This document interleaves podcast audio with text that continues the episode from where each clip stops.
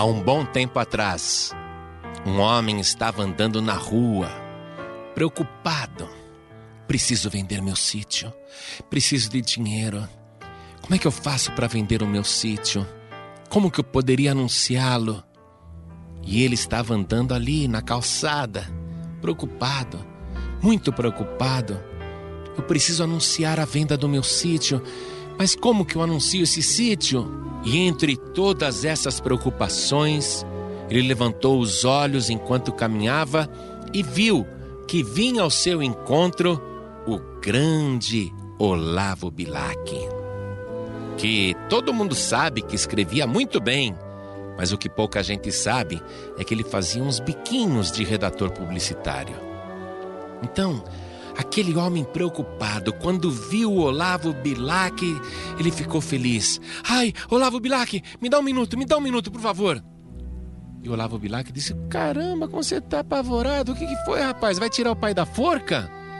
Não, não, é que eu preciso vender o meu sítio. E aquele sítio lá, você já foi lá duas vezes, Olavo? Aquele sítio. Ah, é? Então, uh, será que você podia me redigir um anúncio para eu publicar no jornal? E Olavo Bilac falou: é para já, vamos sentar ali naquela mesinha. E entraram num bar e mercearia e numa folha de papel, aquele papel de embrulhar pão, ele redigiu o seguinte anúncio: Vende-se encantadora propriedade, onde cantam os pássaros ao amanhecer no extenso arvoredo cortado por cristalinas e marejantes águas de um ribeirão. A casa, banhada pelo sol nascente, oferece a sombra tranquila das tardes na varanda.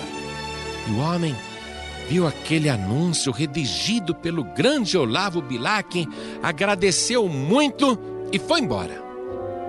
Meses depois, o poeta Olavo Bilac encontrou aquele amigo todo feliz, e perguntou: E aí, conseguiu vender o sítio? E o homem respondeu: Mas nem pensar, meu amigo.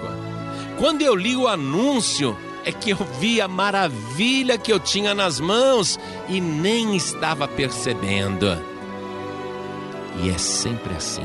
As pessoas acham que a grama do vizinho é mais verde. Acham que a mulher do próximo é a mais bonita. Acham que a casa do outro vizinho é muito melhor. Acham que a profissão do outro sim que é boa. E aí vai.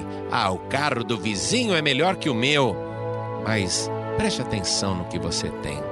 Faça um anúncio para convencer as pessoas a comprarem. Aí veja o que você está oferecendo e você vai dizer: Poxa, tudo que eu tenho é muito bom. É o que eu sempre pedi a Deus. E assim, nós precisamos reconhecer as coisas que Deus nos tem dado. Não adianta você ficar olhando à sua volta, invejando as outras pessoas, porque elas também estão olhando para você e invejando as suas coisas e a sorte que você teve na vida.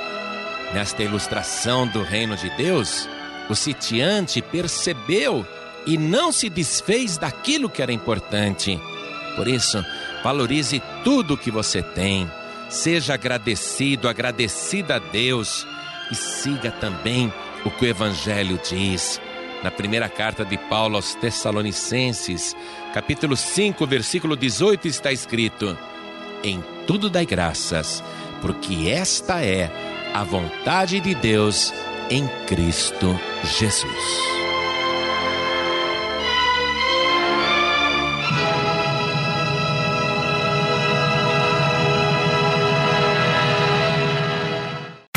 Você acabou de ouvir este podcast com João Ribe Palharim, um oferecimento dos pregadores do telhado. Para saber mais sobre este trabalho, acesse o site pregadoresdotelhado.org.br. Pregadores do Telhado, feliz a nação cujo Deus é o Senhor.